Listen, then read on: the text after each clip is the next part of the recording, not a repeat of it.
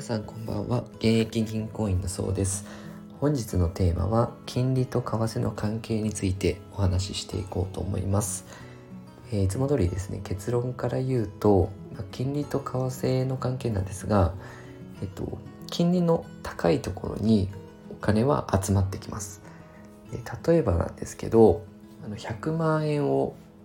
預金するとして0.1%の銀行と1%の銀行ですね。どちらの銀行に預けたいですかっていうふうに考えた時に例えば100万円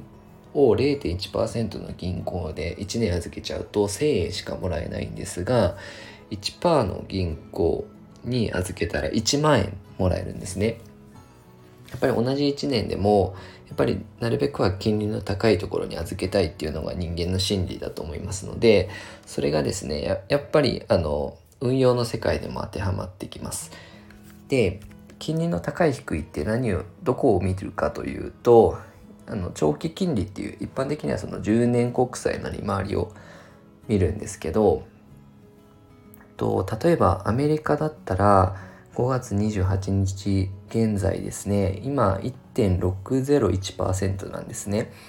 で一方で日本は今国債の金利がいくらかというと、えー、0.08%しかないんですね。でここの金利差アメリカの国債金利がこう上昇してくると、まあ、日本が例えば0.08のままだった場合0.08でお金を置いとくよりかはアメリカの国債買った方がいいじゃんっていう人が増えてくるんですよ。そうするとだんだんと金利の低い円を売って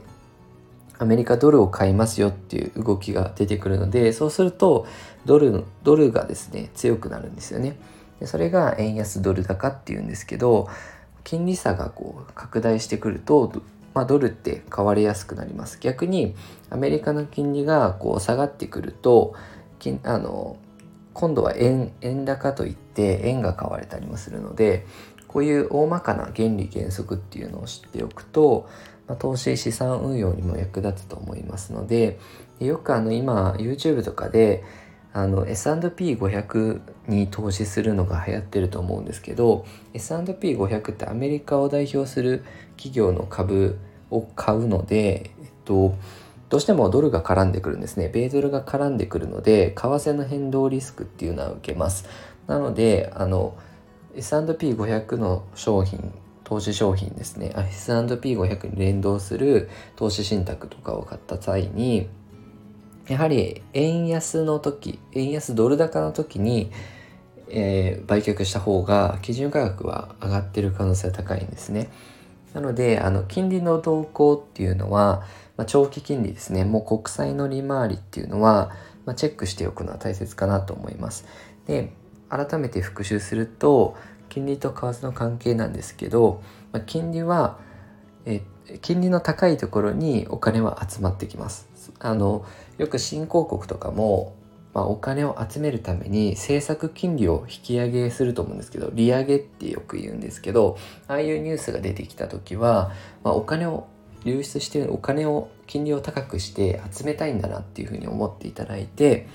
はい、で金利が上がってくるとやっぱり皆さんそこに投資してもいいかなって思う人も増えてきますので、まあ、原理原則として金利の高いところにお金は集まってくるんだなっていうのは覚えておくと便利かなと思います。